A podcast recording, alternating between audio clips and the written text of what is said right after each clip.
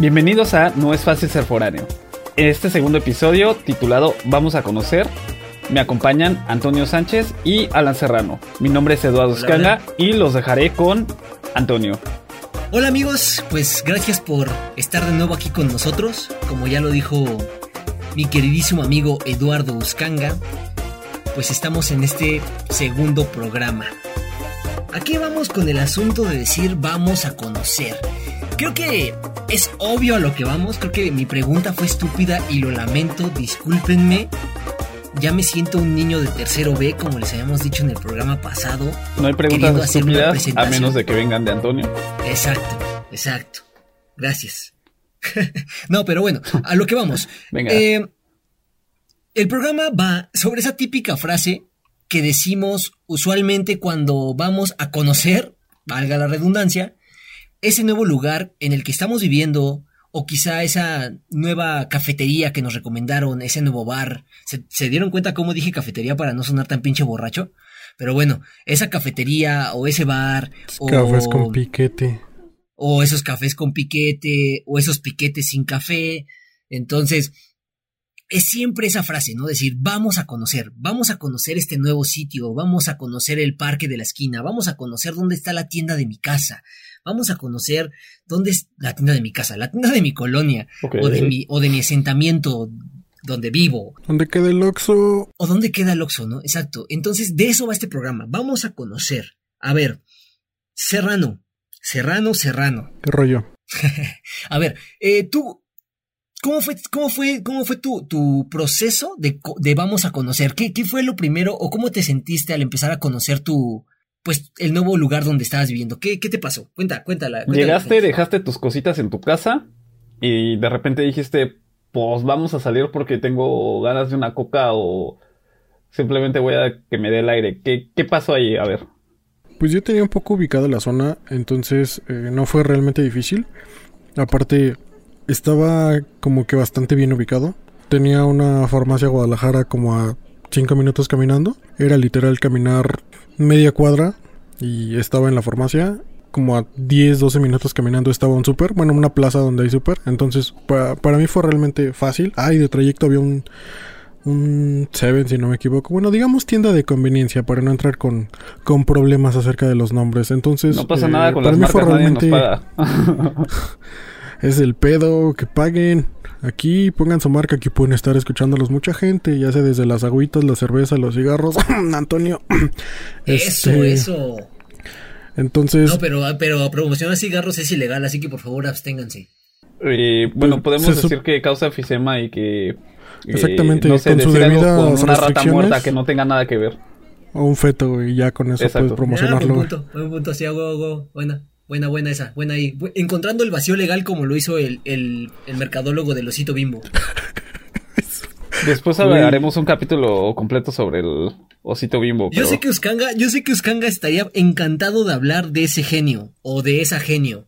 No, Así, sí, de o sea, verdad. de esa persona a la que se le ocurrió poner al pinche osito bimbo en las servilletas. Yo sé que Uscanga sería lo más feliz de la vida. Sería de, güey, a huevo ese cabrón. Neta, nos vamos a hacer una playera del osito bimbo y la vamos a vender a nuestros queridísimos amigos de No es fácil ser foráneo porque nos vamos a vender como todos unos buenos youtubers. Pero de verdad, el día que si algún día llego a conocer a esa persona, sí le diré, por favor, déjame estrechar tu mano porque eres un maldito genio. Pero bueno, Sí, retomando creo que eh, nuestro se tema, atrevió tanto. retomando el tema, Alan, tenías una, eh, entonces O sea, tenías tenía una todo cerca. Sí, un- había bueno, un una centro plaza con súper. Ajá, con super. Tenías Estaba el 7-Eleven. A medio y camino, tenías exactamente. Tu un farmacia 7-Eleven, un Guadalajara. Exacto, y aparte en farmacia Guadalajara había de todo, güey. Y por ejemplo, la, pancito, Eh, refresco, Exacto. agüitas, Era lo que iba a decir de que todo, pues, la gente que no sabe qué venden en las farmacias venden pan, venden este eh, En las farmacias Guadalajara. Sí, ajá, sí. en Bueno, la farmacia ese tipo de Guadalajara. farmacias grandes. Sí. Ajá. Pero Eh, en particular en 24 esas, horas, entonces Exacto. son buenísimas. 100% recomendable. 100% recomendables. Farmacias Guadalajara, gracias por patrocinar este programa. Adiós. Se acabó. Adiós. Era un Adiós, comercial se nada más. Es todo el tiempo que pagó, vámonos. entonces Pongan los pues ya nos créditos otra vamos. vez, pongan los créditos otra vez. No, ya, Bueno. vamos, vamos, vamos a ver. Entonces, lo primero, eh, ya tenías ubicada la zona, no te fue tan difícil. ¿Recuerdas exacto. qué fue lo primero que hiciste en cuanto dijiste, pues ya estoy aquí, ¿qué, eh, ¿qué hiciste? ¿Lo recuerdas Lo o- primero. o, tienes la idea? como que, eh, sí, lo primero era como tener algo de, de despensa o por lo menos con qué hacerme un sándwich o algo. Sí, exacto. Entonces, o sea, lo más fácil hubiese sido ir al súper. Pero en ese entonces yo desconocía todo lo que ofrecía la farmacia. Y la recomendación de un amigo fue, no vayas hasta el súper, checa primero la farmacia. Y fue así como de, ok, vamos a darle chance, vamos a ver de qué se trata o por qué fue Vamos la a la farmacia, recomendación. pero no estoy enfermo. Exacto, fue así como de, ok, y, y aquí qué pedo, ¿no? Dije que voy a salir con una marucha ni una coca. Dije, no, güey, no, que, que se me baje la presión o algo así. Entonces, este, pero pues por la recomendación dije, bueno, salgo, reviso, si no hay algo que me guste o de plano veo que está muy vacío, pues le camino al súper, no hay pedo. Pero no, fue una grata sorpresa. Entonces, de ahí la, viene la la, farmacia fue tu recomendación. primer gran descubrimiento. Sí, sí, sí. Y la Órale. verdad, el, el más grande y el más útil, porque era lo que más cerca me quedaba. Entonces, súper cool. Y el pancito bueno, y más si está calientito, uff, joya. Joya. Morelia, ¿qué tal? A ver. Morelia. A, A ver, ver. ¿cómo, ¿cómo fui descubriendo Morelia? ¿Qué fue lo primero que descubrí? Déjame, déjame hacer una remembranza. Creo que lo primero que descubrí en Morelia. Domingo, mediodía, todo cerrado. Exacto, no, no. Lo primero que descubrí en Morelia fue el centro. o sea, porque no lo conocía. Ok. Ajá. Entonces fue, fue conocer el centro. La Vamos verdad es que a fue ver qué bastante hay. padre. Ajá, exacto, vamos a conocer. Fue literal, fue mi frase, fue de, pues vamos a conocer el centro, porque pues dije, yo no lo conozco, güey, pues vamos a conocer qué pedo, ¿no? Un día que vaya me voy a Fuimos- perder. Exacto, y literal sí fui como turista, ¿no? O sea, fue así, fui con ese, ese mood de turista a ver qué, qué chingados pasaba. Y fue interesante, esos primeros días fueron interesantes. O sea, sí, el, el centro es muy bonito, está muy padre. Este, yo, a diferencia de, de Serrano, sí conocía farmacias Guadalajara y Buenavides, y no sé qué tantas pinches farmacias hay así de ese estilo. Comercial. Este, exacto. Pero aunque sea para que ya no sea nada más del ahorro, güey. Sí, ah, no, Guadalajara. O sea, también hay otras, ¿no? Ahí está la del ahorro también, pero no venden pan. Pero No, bueno, ahí no, le no, hacen a la Guadalajara mamada. es la chida. No, y la Buenavides también, güey. Pero bueno, ya no estamos saliendo del tema. A ver, entonces, eh, estaba, estaba padre. O sea, la verdad sí estaba padre. Estaba padre. eh, bueno, está padre el centro. Así, algo que me sorprendiera muy, muy, muy, muy cañón de allá fue, yo creo, que fue que le dijeran basolotes a los esquites. Ah, ok, en Morelia ¿Cómo? son basolotes. sin ofender, sino, o sea, bueno, no, no, no tendrían por qué ofenderse, pero, o sea, la verdad es que eso sí me sacó mucho de pedo cuando yo llegué a Morelia. Que, para, o sea, yo no soy tan fan de los esquites. Eh, Bueno, es que acá, en la, para la gente que no lo sepa, acá en la Ciudad de México, a los, los, En Pues, el digamos, valle, como eh, zona eh, el metropolitana. elote- ¿no? El elote en vaso Ajá. y el basolote se eh, llama esquite. No, pero, pero aguanta. No, no, pero aguanta. A ver. Bueno, no sé, es que no- yo nunca, yo nunca he comprado aquí un elote, o sea, la mazorca, digámoslo así, o sea, el, el pedazo de elote, el elote. completo, Ajá. metido, ajá, metido en un vaso. O sea, yo eso nunca lo he comprado, al menos aquí en la Ciudad de México. Pues eso no en, existe. otras, en otros lugares, no, pero en otros lugares, por ejemplo, en Morelia sí existe. Sí lo llegué a ver. No sé si en todos los lugares lo vendan o qué pedo, pero yo llegué a ver una persona con un pinche elote en un vaso. Supongo que No sé a lo mejor es por practicidad o a lo mejor esa persona A lo pidió, mejor. el va- eh, pidió el vaso, Sí, ¿no? exacto. No, a, lo, lo a lo mejor para no ensuciarse o lo que sea. Sí, no, digo, no sé. Si existe, háganoslo saber. Ya saben, todas nuestras redes sociales, arroba ser foráneo en Twitter, Instagram y Facebook. Ahí nos pueden hacer llegar sus notas de voz y sus eh, mensajes para contarnos cualquier experiencia y decirnos, güey, eres un estúpido, ni siquiera sabes de lo que estás hablando porque el vasolote sí existe, ¿no? Pero bueno, ahí, ahí lo dejaremos lo compraste. Exacto. ¿no? Pero No, vale, pero, por ejemplo, sí, por verdad, favor, háganos saber México- si... Pues cómo es la dinámica, porque a lo mejor nosotros desde la ignorancia estamos diciendo algo que no es. Y pues bueno, si nos lo corrigen, en el siguiente Ilústrenos. episodio lo podemos cambiar. Exactamente. Hacer la Ese fe es el de punto erratas. de esta comunidad. Exacto. Entonces, yo recuerdo, bueno, como les decía, aquí en la Ciudad de México, a cualquier elote desgranado, o sea, cuando lo, lo, lo coces y todo el pedo y lo desgranas y lo preparas con epazote y no sé qué tanta cosa más le echen, o sea, porque pues, sé que los esquites tienen una preparación específica, no la sé, pero bueno, ya que los preparan, nosotros acá les decimos esquites. No, así, eso es lo único que para nosotros existe son los esquites. Les puedes echar que mayonesa, que queso, que lo que quieras. siguen siendo esquites todo. toda la vida. Ajá, lo que sea, el punto es que aquí nada más hay esquites. Entonces, de verdad, allá, lo primero que me empezó a sorprender fueron esos modismos que existían, ¿no? El decir que era un basolote, que era... ¿Cómo más llegué a decir? ¿Cómo más llegué a escucharlo? No recuerdo otro nombre, pero el que, es que el que más me sorprendió de verdad fue basolote. Yo me quedé así de, ¿qué chingados es un basolote? De verdad, ¿qué, qué, qué chingados es eso? No entiendo qué, qué, ¿Qué es eso, pensaste, ¿no? güey? ¿Qué se te vino a la cabeza cuando escuchaste Eh, Eso, basolote, un, un elote, un elote así completo metido en un vaso. O sea, yo dije, pues es eso, ¿no? Un vasolote, un, un, una mazorca así metida en un, va- en un vaso, preparada pues de alguna manera. Los amigos del norte eh, no se ofendan porque pues sí tiene lógica eso del vaso, el elote en vaso, pues te imaginas el la mazorca cocida en un vasito, ¿no? Sí, sí, o sea, yo, yo por eso, o sea, sí, sí se entiende, o sea, no está, precisamente no estoy diciendo que esté mal. O sea, pues es... Eso es lo que en nuestro Es- contexto somos- Es entendemos. algo atípico la gente del Valle de México. eh, Exacto, es algo atípico para nosotros, que sí fue así de, chale, ¿qué onda, no? Entonces, eh, recuerdo que eso fue como lo primero en sí, en sí, que me, que me llamó la atención. Lo segundo, lo segundito que me llamó la atención, ah, porque han de saber que yo, cuando me fui a Morelia, bueno, como ya les dije en el programa pasado, si no lo han escuchado, paren este programa, Regresa Ese es un buen momento para que regresen. Exacto. exacto, regrésense, escúchenlo y vuelvan al, al minuto en el que estamos y sigan de aquí en adelante. Ahora música Entonces, de bueno. elevador para que puedan ir al capítulo primero. ya que se fueron nuestros, pues nuestros amigos que se estaban saltando el primer programa, yo llegué a Morelia con la chica que les había comentado y aparte, eh, digamos, en ese, en ese entonces mi suegra, ¿no?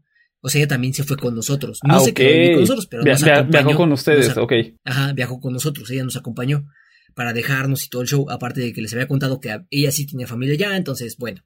Ella nos acompañó, entonces yo nunca pude, digamos, ver un bar, porque en ese entonces mi suegra no, pues no bebía, ¿no? Entonces, pues era extraño y aparte íbamos con un chavo menor de edad, o sea, el hermano de, la chica con la que yo estaba. Entonces, pues no había como chance así de decir, pues vámonos al bar y que acá el cotorreo, jejeje, jajaja, no, o sea, no, no había chance. Lo segundo que me impresionó de Morelia y de verdad hasta hoy en día sigo diciendo, no manches, qué hermoso, qué hermoso, o sea, fuera de sus monumentos y, y su infraestructura y todo el show y la, la arquitectura que tiene y todo eso está padre, sí, está muy hermosa la ciudad, pero fuera de eso, de verdad lo que me impresionó es que neta había chelas en 2 por 40, en 22 varos, 18 pesos. Dije, no manches, ¿qué es esto? No sé por qué se te hace tan raro, güey. Es que yo de verdad en la Ciudad de México no conocía lugares que vendieran la cerveza tan barata. Toño, yo te llevé varias Sin veces a lugares donde costaba eso, güey. Yo no sé por qué se te hace raro. Pero, pero por ejemplo, es que, pero es que eso es precisamente el asunto. Que en Morelia es prácticamente en cualquier esquina. O sea, no, o sea, me refiero a cualquier esquina. En cualquier bar. En cualquier, exacto, en cualquier establecimiento en el que venden cerveza, es así de barata. En todos, o no sé si en todos, pero al menos en prácticamente todos los a los que yo Chicos de la Ciudad de México Todos. o que hayan estado en la Todos. Ciudad de México, por favor, instruyan a Antonio para que tenga lugares baratos donde ir a beber porque dice que no existen. Yo neta no conozco hoy en día, quien sea, es más, se los propongo ahorita así al aire, sea el día que sea que escuches este programa, amigo. A la quinta, a En el año máximo que cinco sea. personas. Del año que sea, sí, máximo cinco personas. Yo les pondré ahí en el Twitter que ya se cumplieron las cinco personas, pero máximo cinco personas. Vamos a robar a las cinco Las personas primeras- para que haya, para que sea legal que esto está siendo eh, Sí, sí, sí. Que sí, no nada sea, más es una simulación. Sí, sí, sí. Sí, sí, para dar fe y no nos dedicamos a la política. Si me llevan. no, no, bueno, si tú sí, tú eres el diputado Uscanga. Ya lo habíamos acordado en el programa pasado. Así que ya de hoy en día, señor diputado Uscanga, Porque lo que dice lo cumple. Es el eslogan del señor Uscanga. Lo que dice, lo cumple. Ok, pero bueno, a lo que iba, a lo que iba. Cinco personas. Se lo firmo y se lo cumplo. Si, si, si esas cinco personas me dicen, me llevan a un lugar donde la chela esté en 20 varos o 18 varos aquí en la Ciudad de México, ya que pase la cuarentena, amigos, porque estamos grabando esto durante la pandemia, ya lo saben, creo, y si no, se los digo ahorita, ya lo saben, estamos grabando durante la pandemia, pero cuando ya pases todo este business, si me llevan a donde vendan chela en 20 o 18 varos, yo pago. Neta, yo pago. Yo pago la cuenta de ese día. Nada más de la persona. O sea, si vamos con más amigos y así, nada. O sea, yo pago el de la persona y, y- y el mío, obviamente. pero necesito y quiero que me lleven a un lugar que esté en 20 o 18 varos la chela de... ¿De cuánto es la chela usualmente? La normalilla. la- 3.55. De, de 3.55, ok. Chela de 3.55. Tienes una en la mano, yo no sé por qué me estás preguntando de cuánto es la chela, güey. Es que justo la moví, pero no... Pero no vi... Es que... Es Lo que tú no sabes es Bueno, que tiene no, no- latón, no te güey. preocupes, Toño, está bien. Él quiere chelas de 3.55 en eh, Ampolletas. 18 o 20. Exacto, así. Y si es así, a cinco personas yo se las pago. Pero bueno, eh, después de la super promo que les estaba planteando Antonio, Bueno, eso fue lo que más me impresionó. O sea, bueno, de las cosas que me impresionaron, la verdad, sí fue así de, no mames, está bien barato este pedo, qué pedo. Y como te digo, era prácticamente en casi cualquier bar que hay en Morelia, al menos de los que yo conocí. Sé que hay una zona que se llama Altozano y todo el pedo, que es como la zona nice de Morelia, que la neta yo nunca fui a ningunos, a ningún bar de por allá, porque yo soy pobre y porque soy del pueblo, porque yo no soy diputado como Uscanga. Y para el pueblo. Entonces, exacto, soy del pueblo y para el pueblo, y huelo a pueblo. él se debe Entonces- al pueblo. Él es, no es diputado, eh, él tiene otras pretensiones políticas. Exacto. No, pero bueno, el punto es que eh, sé que existe esa zona. Yo nunca fui tal cual a un bar, sí conozco esa zona, pero nunca fui a un bar, entonces no sé ahí en cómo esté la situación. Pero bueno, eso fueron de las cosas que me impresionaron realmente. Ahora, conociendo, conociendo mi lugar, honestamente me fue muy fácil, porque yo soy una persona que camina demasiado. Demasiado. Entonces, Sí, me consta. Entonces, como camino tanto, conocí, digamos, mi zona muy rápido. O sea, en cuestión de días sabía dónde estaba el tianguis, eh, a qué hora se ponía y a qué hora se quitaba, y la comer dónde estaba y a cuánto me quedaba y no sé qué, y el Costco y bla, bla, bla. O sea, como que empecé a conocer Ulala. todo muy, muy, muy rápido, ¿no? Pero en sí, digamos, donde yo más me movía era el centro. Eso fue más o menos, más o menos como, como el proceso inicial de cómo conocí, el, el proceso de vamos a conocer el centro y vamos a ver cómo está la situación por acá, ¿no? Uscanga, tú cuéntanos, ¿cómo está la situación allá en, en Ensenada? ¿Cómo está el clima por allá en Ensenada? ¿Qué tal El los clima. mariscos? Ah, ok, qué, buen- qué bueno que mencionas eso. Porque yo no iba a hablar del clima. Pero a ver, eh, retomaré lo del clima ahorita. Lo primero que pasó fue, llegué, dejé mis cositas y dije, como Alan, necesito comprar comida. Agarré, me salí a Walmart. Sin embargo, oh sorpresa, aquí pues no tienen los horarios que acostumbramos en Ciudad de México. Ciudad de México, Walmart cierra a las 10 de la noche. Aquí cierra, hay uno que cierra a las 8 y otro que cierra a las 9. Yo estaba saliendo de donde me quedé los primeros días. En más o menos eran como siete y media, una cosa así. Obviamente ya no iba a llegar al, del- al que cerraba a las 8, entonces tuve que ir al que está mucho Pues más lejos para eso. Fácil fueron como, ¿qué será? Como tres semanas que era lo más lejos a lo que había ido y no había vuelto a ir por lo mismo de que estaba un poco lejos. Entonces, fue curioso. Últimamente, pues ya empecé a ir como más para allá. De hecho, lo convertí en como mi super el principal. Pero los primeros días era complicado. La segunda cosa que me sorprendió así terriblemente, que es lo del clima, que bueno que lo mencionaste de verdad. El clima aquí es muy frío. En mi preconcepción pensé que él iba a ser calorcito, que de hecho... Yo el- juraría que haría calor. a, a mí el calor me fastidia muy rápido. Pero no, ¿eh? De hecho, he de confesar que el, fácil la primera semana me estaba cagando de frío. Yo estaba... Fue como de las primeras cositas que dije, no manches, ¿qué es esto? ¿Por qué está haciendo frío? Y sí, tiene, digo ya reflexionándolo, tiene todo el sentido del mundo.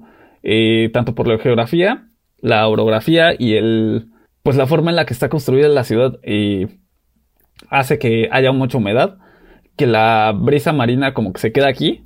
Para quien no conoce, Ensenada es, valga la redundancia, una ensenada, que es un enclave del mar en forma como de U. Y la ciudad de Ensenada aparte tiene la particularidad que está rodeada de montañas.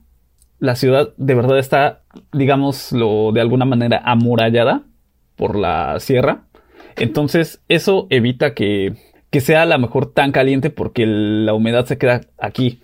La otra cosa impresionante, y eso me di cuenta como a la semana o a las dos semanas que estuve aquí, hay momentos en los que no hay ni una sola nube. Cuando está despejado no hay nubes, pero para nada. Por ejemplo, hoy que estoy, que estamos grabando esto, había bastantes nubes, pero el clima está haciendo otra vez frío. Por lo que llevo de experiencia, al menos en este momento, cuando hace calor no hay nubes, cuando hace frío sí hay. El punto es que esa fue como de las primeras cositas que me llamó la atención. Lo siguiente, cuando ya empecé de verdad a explorar, fue el tercer día. El primer día llegué y pues solo fue el súper y regresé. El segundo día fui a explorar hacia pues hacia lo que iba a ser mi rumbo. Me fui caminando y regresé todo tranquilo. Pero el tercer día fue cuando ya bajé a lo que es el centro, a la parte del malecón y a lo que es eh, como el puerto.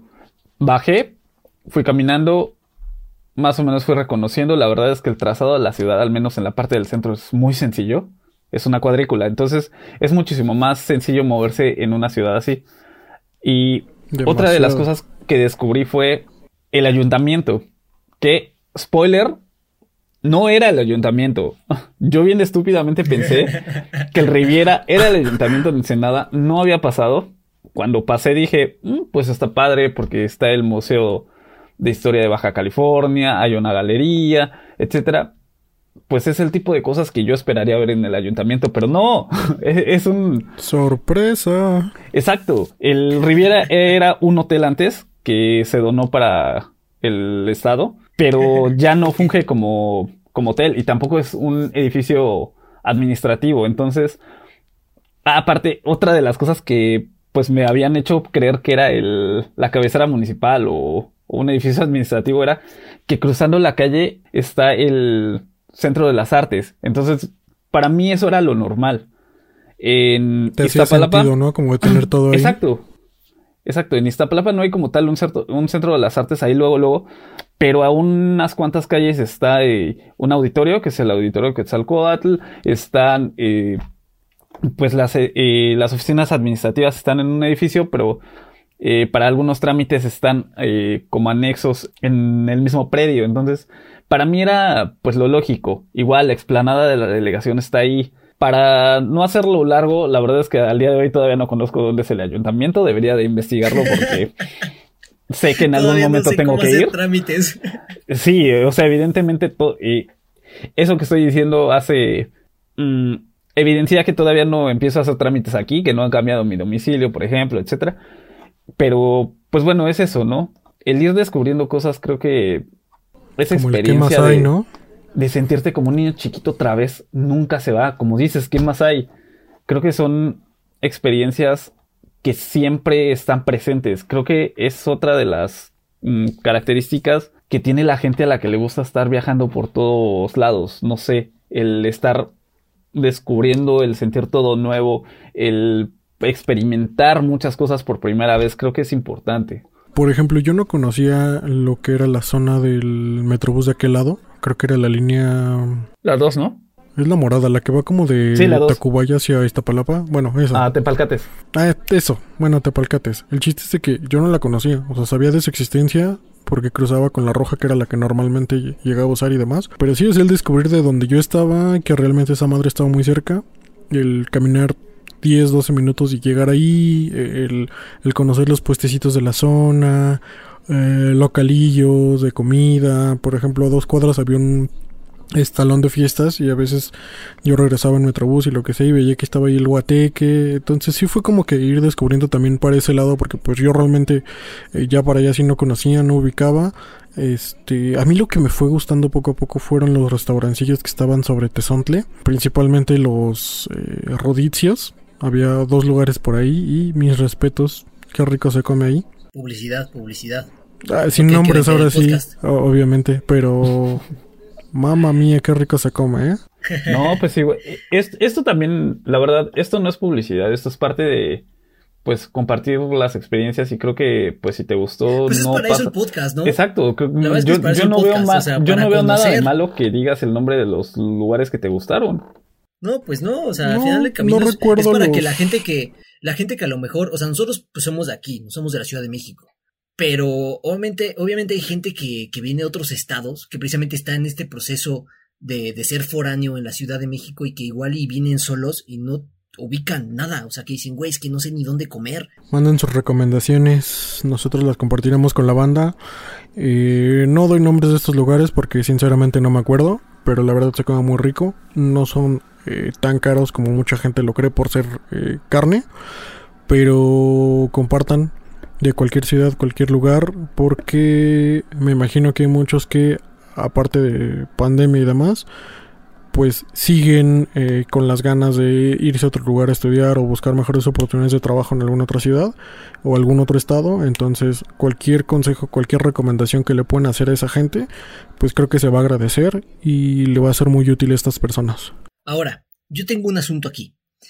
Bueno, no un asunto, tengo una recomendación, porque su amigo Antonio soy y un consejo les voy a dar. Aunque eso no rimó, pero bueno.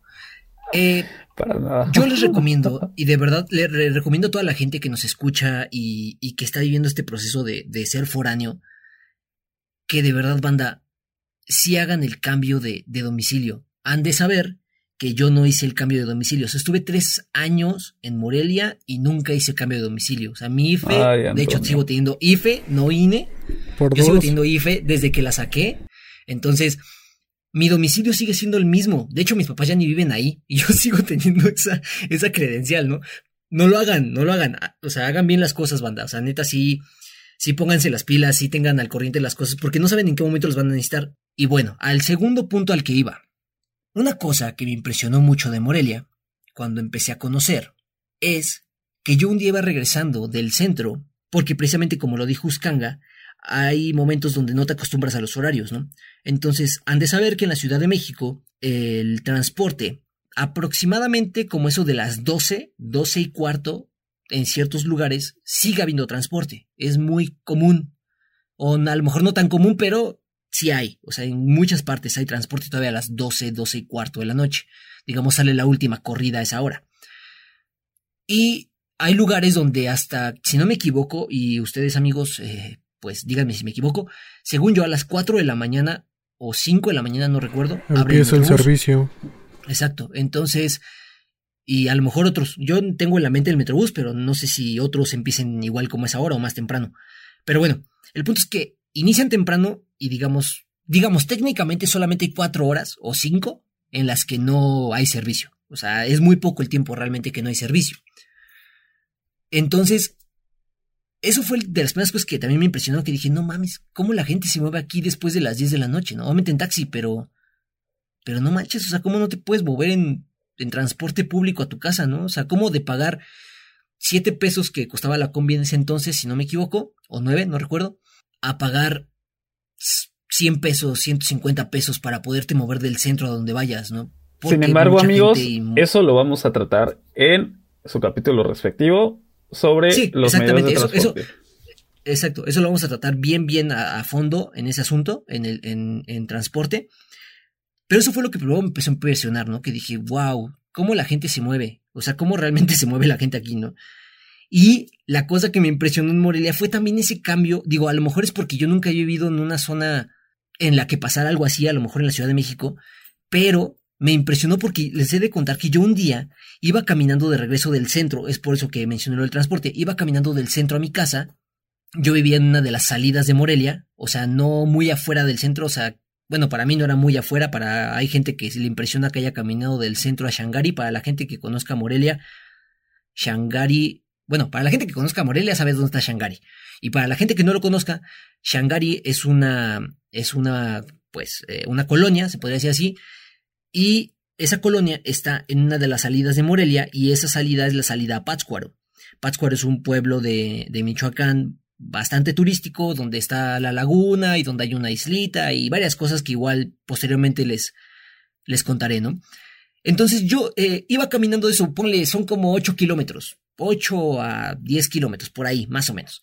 Entonces yo iba caminando, ¿no? Tranquilamente, normal, usual. Y yo no quise pasar por una parte, como iba con, con, esta chica, dije, no, pues no hay que pasar por ahí. Entonces nos fuimos a dar como una vueltecilla.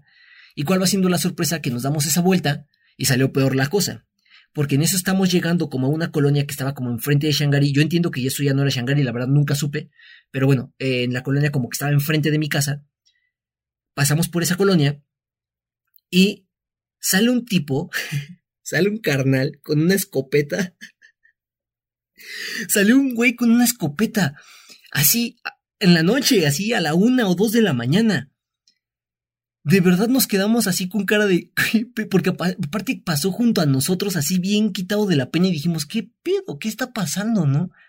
¿Qué tranza con el compa de la escopeta que acaba de pasar? Y pasaron otros vatos, o sea, estaban buscando a alguien, o sea, precisamente no iban, no, no estaban asaltando, o sea, no era como que quisieran asaltarnos porque pasamos, y aparte, pues, eh, eh, igual, eh, igual no me ven en algún momento físicamente, pero yo soy una persona delgada y pues no tan alta, estoy como dentro del promedio, estoy como entre el 1,70 más o menos, pero soy delgado.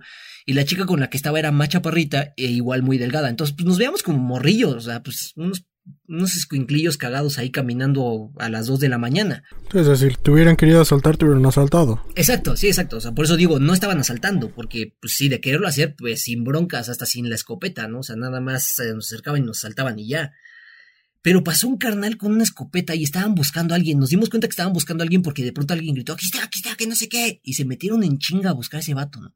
Nunca escuché disparos pero sí me llamó muchísimo la atención ese tipo de cosas y fue ahí y es a lo que iba. Fue y creo que eso es parte general de ir conociendo la zona en la que estás viviendo o la localidad o el municipio o lo, como le quieras decir en la que estás comenzando a vivir, que a veces ese tipo de culturas tú no las ubicas, ¿no? A lo mejor no es una cultura tal cual, a lo mejor la palabra que estoy usando está mal, pero ese tipo de acciones tú no, no estás familiarizado con ellas. Entonces, de verdad, sí es un shock.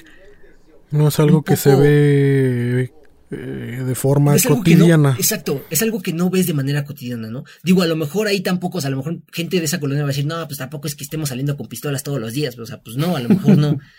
Pero quieras que no, es algo que, que a mí como foráneo me generó un conflicto muy grande, ¿no? Si fue así de, wow, ¿qué pedo, no? ¿Qué pasó aquí?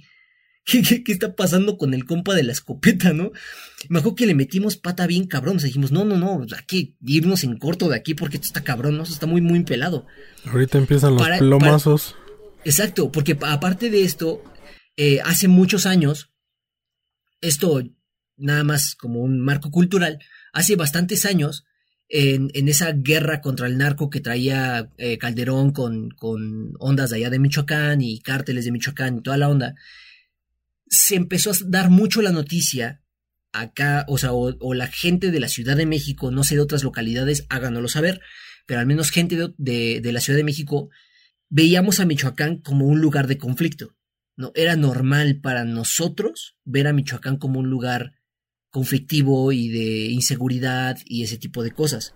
Sí, como que tiro por viaje era el titular en las noticias, ¿no? Exacto, exacto. Tiro por viaje era de no, se mataron como 50 personas y no sé qué, y acribillaron a tal güey, y mataron a tal policía, y no sé qué. O sea, era como muy normal para nosotros ese tipo de noticias de allá de Michoacán. Entonces, obviamente vas con esa idea de decir, ok, estoy en un lugar no tan peligroso, digo, no, no, tan peligroso, no tan, este, no tan seguro, y me sale un compa con una escopeta, pues y dices, oh, ¿qué pedo, no? O sea, ¿qué está pasando aquí? ¿Realmente qué está pasando aquí, no? O sea, sí, me vine a meter a la boca del lobo o qué chingados está pasando, ¿no? Y creo que eso, vuelvo a lo mismo, creo que eso pasa general. Yo sé que la, yo sé que la Ciudad de México tampoco, o sea, no es que vivamos acá en el primer mundo y, y, uy, no, no hay inseguridad aquí, a nadie matan, o sea, no. Digamos que no es Japón. Exacto, ¿no? Aquí matan a diestra y siniestra, ¿no? Bien cabrón también, hay muchas muertes, muchas cosas feas. Que estás exagerando un poco con eso de diestra y siniestra también para que la, la gente que no conoce la Ciudad de México tampoco siga eh, replicando ese estereotipo que la Ciudad de México es súper peligrosa y que super asaltan siempre y así, ¿no? Es precisamente a lo que iba, es precisamente a lo que iba. Muchas veces vas con ese miedo de conocer, ¿no? Creo que eso nos pasa a todos. Vas con ese miedo de conocer, o sea, a lo mejor, a lo mejor yo nunca había escuchado una noticia eh, de, de, corte rojo, como le dicen, de, de, Ensenada. O sea, nunca he escuchado, hasta donde yo recuerde, hoy en día, así de mataron a no sé quién, chingados, así, un chingo de gente en, en Ensenada o algo así. Yo nunca lo he escuchado. Pero siento que muy que no lleguen noticias así a tu, a tu localidad sobre el lugar al que vas, siento que por la misma situación y, las mismas y la misma violencia que se vive en el país, porque pues sí, no hay que, ahora sí que no hay que tapar el sol con un dedo, se vive violencia en el país, pues sí, tienes ese miedo, ¿no? Es normal que vayas como con ese miedo de decir, chale, ¿a dónde me estoy metiendo? Y eso pasa aún estando en la Ciudad de México, o sea, aún, bueno, más bien, perdón, aún viviendo en la zona o en el, en, la, en, el municipio en el que ibas y solamente te cambies de lugar, ¿no? Muchas veces entre mismas colonias, entre mismos asentamientos urbanos, existen ese tipo de situaciones, ¿no? De decir, no es que si te cruzas la avenida ya valió madre, ¿no? Entonces, creo que es algo que nos ha pasado a todos. No sé si ustedes se vieron en esa situación en la que de verdad dijeron, chale, a ver si no me vine a una zona peor o de verdad no, no me fui a un lugar pues en el que no, no sé qué está pasando y no sé si me va a llevar la fregada. Eso me intriga mucho más bien de ti, Uskanga, de Ensenada. ¿Tú te fuiste con ese miedo? ¿En algún momento tuviste ese temor de decir, chale, no sé a qué lugar tan seguro estoy viajando? Yo creo que una de las principales cosas fue que justamente como dices, jamás se escucha como grandes noticias de eh, Pero no descuartizados, descabezados, muertos, etcétera. Oye, güey, ¿cómo le va a dar miedo a Tijuana? Acuérdate que él salió de Iztapalapa, pero Iztapalapa no salió de él, güey. Obviamente. Buen punto. Uskanga dijo, yo voy a armar mi desmadre, yo les voy a enseñar cómo se hace el business allá. O sea, aquí no me vengan con fregaderas, yo voy a ver cómo, yo les voy a enseñar a hacer el business aquí. A ver, pues, morros. Pues mira, cuando llegué a Tijuana, la verdad es que una de las primeras cosas que, que sí me impresionó, la verdad, que de hecho quizás eso, ahí empezó todo, ¿no? El empezar a conocer. Yo jamás había visto la frontera, güey. Y la frontera norte jamás la había visto cuando la vi dije, órale, esto es el muro. o sea, y, no es como tal un muro, ¿no? Pero fue una de las primeras cosas que dije, ok, esto está pues extraño, ¿no? Pero no, fíjate que realmente lo poco que estuve en Tijuana, que ha de haber sido media hora, jamás este, sentí como esa incomodidad, no sentí raro. O el temor de que algo te a pasar. Digo, era más el temor de decir estoy bien imbécil y quién sabe si me equivoco, quién sabe hasta dónde voy a, salir, ¿no? O sea, igual en una de esas hasta acabo, no sé, en Tecate o en, en Mexicali, güey, no sé. O sea, acabo en un lugar que no era donde yo quería ir. Pero eso más que otra cosa, ese era mi temor. Ahora, en cuanto a Ensenada, creo que la única parte donde sí dije, ok, ¿dónde me estoy metiendo? Fue una vez que fui a Walmart, al que está más cerca, pero me metí por una calle que no era como de las principales. Realmente son colonias que están un poco descuidadas no estoy diciendo que estén feas, no estoy diciendo que esté... Que te vayan a saltar. Inseguro, etcétera. La verdad es que me parece que en general la ciudad me da una... esa sensación de pues bastante tranquilidad, bastante seguridad. Y pues de alguna manera no sentí eso. Sin embargo, sí sentí pues el choque de pasar de la zona turística a pues ya conocer un poco la zona eh, y es que realmente ni siquiera es la zona popular, ¿no? Es alejarte un poco de la zona turística y empezar a ver en Ensenada de verdad, ¿no? Y eso... Exacto, de empezar a vivir ahí. Exacto, y eso me pareció... Ver lo que es el día a día. No malo. Exacto.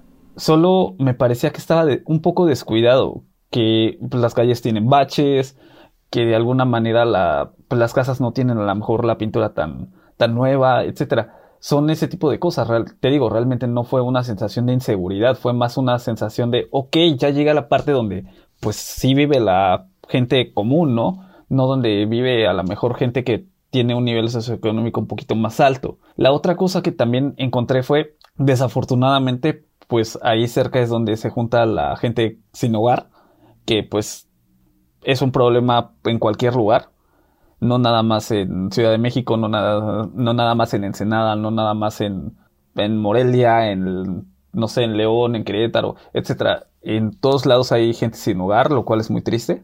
Y pues, al menos yo encontré donde se juntaban ellos, ¿no? De alguna manera no, pues no me asusté ni nada, obviamente, porque pues solo son gente que no tiene acceso a, pues, a un techo, ¿no? Pero Claro. realmente sí me, me sacó de onda empezar a ver varios. ¿Y no crees que sea la gente que, que digámoslo así, que migra de Tijuana para, para Ensenada? No lo sé, amigo. O sea, yo creo que. ¿Esa banda? Una de las cosas que tiene Ensenada es que habemos gente de muchos lados, güey. realmente lo que he notado es eso, ¿no? Que mucha gente llega a Ensenada. Es eh, un fenómeno parecido al de la Ciudad de México, que en Ciudad de México mucha gente a lo mejor no es originaria, pero llega. Sí, sí, de hecho aquí hay muchísima gente que no. Mucha gente también somos originarios. Pero eh, creo que pasa un fenómeno muy parecido. No sé si en Tijuana sea lo mismo, no sé si en, por ejemplo, en Morelia, la verdad es que también seguramente pasa. Sin embargo, es la multiculturalidad, creo que está un poquito más marcada aquí. Eh, ¿Tú, Serrano, has visto? Bueno, ah, perdón, amigo. no, no, no, no, no, nada. De hecho, justamente era lo que. Dilo, dilo. Justo era lo que le quería preguntar a Alan, ¿no? Si él eh, en los lugares donde ha estado, por ejemplo, el tiempo que estuviste yendo a Querétaro, etcétera, si habías notado pues algo parecido, ¿no? Pues eh, el mesecito que me aventé ya, realmente yo no sentí eso porque no estaba como que fuera eh, tan tarde y demás. Lo único que sí noté fue un cambio drástico a lo que yo tenía acostumbrado de transporte por la frecuencia en la que pasa y los costos, pero como bien mencionan eso se hablará después. Eh, aquí a donde me salí era como Iztacalco colindando con Iztapalapa. Para la gente que no conoce esas zonas, eh, o sea, digamos, pongámoslo en un mapa, ¿en qué parte estaría? Oriente de la ciudad. Estaría en el oriente de la Ciudad de México. Era lo más cercano así grande que podrían ubicar, eh, a 10 minutos estaba la central de Bastos. Entonces, pues sí era como el estigma de igual de la inseguridad y todo, pero pues eh, como dices, creo que en todos lados eh, no estamos exentos. Si te va a pasar, te va a pasar. Si no, te toca aunque te pongas y si te tocan que te quites. Pero pues afortunadamente nunca, nunca, nunca me pasó algo a mí o a mis eh, roommates. Pero pues sí, digo, no está de más tener como sus precauciones de no andar con el celular todo el tiempo en la calle o no traer como que cosas ostentosas, ¿no? Porque pues sí, a los amantes de la ajena pues muchas veces no les importa y en una de esas te toca, pero... Pues reglas básicas, ¿no? Reglas básicas hoy en día.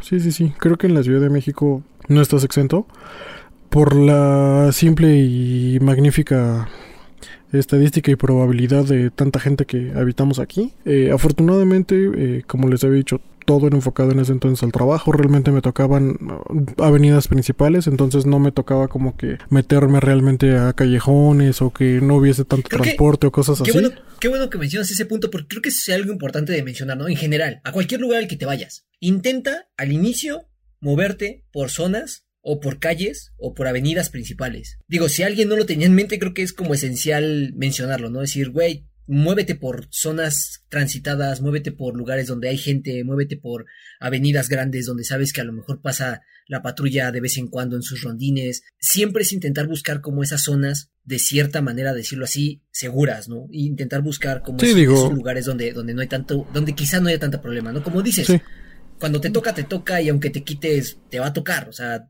asistes en la calle más alumbrada de, de todos lados, si te va a tocar, te va a tocar y ya, ¿no? O sea, no hay manera de, evitar ese tipo de situaciones, lamentablemente. Pero creo que sería un punto, ¿no? A destacar. Sí, entonces, este.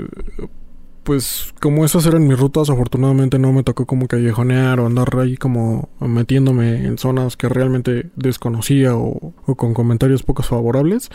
Eh, probablemente me fue muy, muy sencillo. Entonces, dos avenidas principales, prácticamente eran dos camiones o uno, porque había veces que la otra avenida, si tenía tráfico, mejor caminaba porque estaba realmente cerca. Entonces, en ese sentido, a mí me tocó sencillo, no, no sufrí, no iba con el nervio de, híjole, estoy aquí donde se supone que es más probable que me pase algo. Entonces, por ese lado estuvo pues relativamente tranquilo para mí. Lo que sí es que irónicamente sí he escuchado muchas patrullas tiro por viaje. No es como otras zonas de que pues sí pasa la patrulla, pero tranquilo, igual nada más con las luces y demás. No, sí se escuchaba mucho ruido. Eh, como en una unidad habitacional y sí se escuchaban como que de repente muchas fiestas y demás.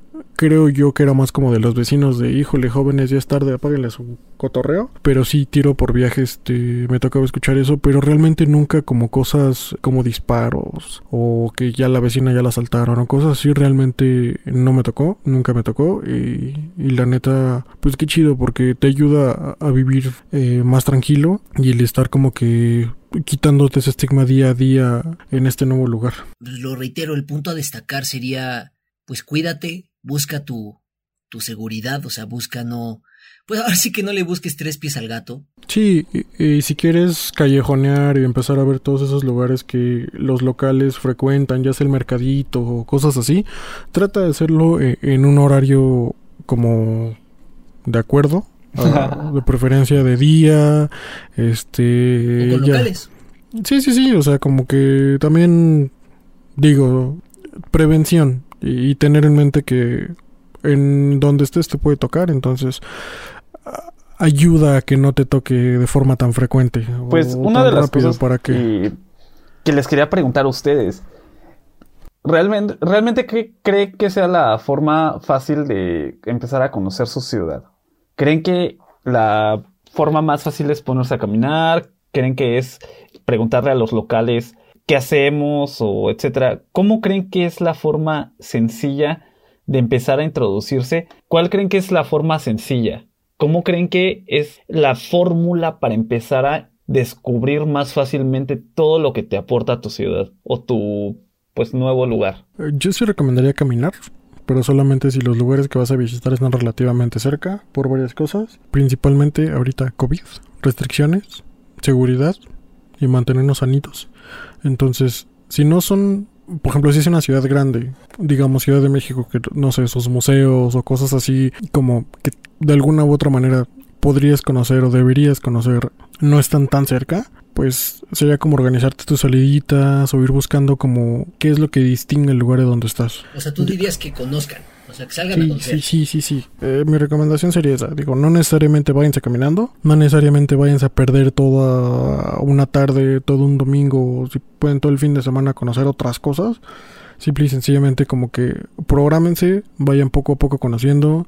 Si lo de ustedes es la comida, váyanse primero, no necesariamente por restaurantes, sino por lugares donde se cocina algo tradicional de ese lugar donde están llegando. Eh, si lo que les gusta son eh, artes y demás, pues busquen como material de esa zona. A lo mejor no es algo que, que se mueran por saber y demás, pero es algo que al final les va a servir como para familiarizarse y para saber qué es lo que está pasando en su nuevo lugar al cual se están trasladando. Bueno, al cual ya se trasladaron, amiguitos. Serrano tiene un, un muy buen punto en el que sí conozcan, conozcan como locales, intenten ya tomar el papel de locales en el lugar donde están viviendo y, y dense esa oportunidad de conocer esos lugares que a lo mejor en algún momento dicen, pues a mí de qué chingados me importa saber dónde está la oficina de estos güeyes, qué me importa saber dónde está tal cosa. No, de verdad funciona mucho. Hasta Funciona mucho. monumentos, ¿no? Sí, digo, los monumentos es como lo más normal, ¿no? Es como lo más usual Sí, que pero ubicas. luego ni siquiera esos ubicas. Entonces, Sí, y sea- menos si en un lugar nuevo, mejor como que ir conociéndolos para saber bien, como dices, que van a utilizarlo como puntos de referencia. Exacto. Yo creo que una de las cosas importantes también es eso, ¿no? Que creo que eh, Alan menciona el empaparte un poco con la cultura del lugar. Creo que eso está bien. Sin embargo, creo que también estamos empezando a caer en el, pues, con el chip de turista. Y porque, por ejemplo, a lo mejor muchos locales, justamente por lo mismo que no les sirve eh, saber dónde están las oficinas del, de los organizadores del Festival Internacional de Cine de Morelia, simplemente no lo saben. Pues sí, yo también estoy de acuerdo en que la gente tiene que salir a caminar porque, pues sí, ayuda mucho. O sea, yo, yo creo que sí ayuda muchísimo salir a caminar. Aparte de que soy un, un fiel creyente de caminar todo el tiempo, banda, caminen todo el tiempo. Aunque haga sol a veces, pero bueno. Pero sí estoy de acuerdo con eso. Y de igual manera estoy de acuerdo con la situación que dice, no nada más se queden con el asunto del trabajo. No nada más se queden con, ay, pues vengo a trabajar y ya, ¿no? O sea, ahora sí que puta, pues no somos robots. ¿No? O sea, sí, sí hay que conocer la zona, sí hay que conocer el lugar donde estás. Eso te hace la vida mucho más fácil, además de los consejos que ya les hemos dado aquí. Pues realmente no, no veo nada más que, que se pueda comentar en este tema. No sé si alguno de ustedes quiera decir algo, amigos. Serrano, ¿algo más que decir? Comida, amiguitos, no descuiden su alimentación. No porque no guisen tan ricos según ustedes y demás, empiecen a comprar nada más de la calle, cocinen, gastan menos, comen más. Y eviten tomar refresquitos, después les sale más caro. Tómense A su mí no me vas a decir qué hacer. Yo si quiero tomar refrescos, tomo refrescos y ya. Y si quiero Bueno, tomar güey, chela, tomo pero- chela y ya. Tú si no desayunas refrescos se te baja la presión, güey. Entonces, También. en ti lo entiendo, güey. No, no sigan mis malos consejos de salud, amigos. Van a terminar como yo, todos raros y extraños. No, no, De- no, no. no desayunando cigarro a la una de la tarde con la presión hasta el suelo. no digas, no digas, no digas, esas son groserías. Se los contaré más adelante, ¿cómo no? Ay, güey. ¿Algo más que decir, Serrano? ¿No, nada? Eh, Escríbanos, arroba ser foráneo, compártanos sus historias, eh, déjenos saber al principio si quieren este que salga esto al aire, ya sea su audio, que lo leamos por ustedes, contemos sus anécdotas. Eh, de lo contrario, no se preocupen, nosotros lo leemos, lo analizamos y estamos aquí con ustedes porque entendemos que no es fácil ser foráneo. 没有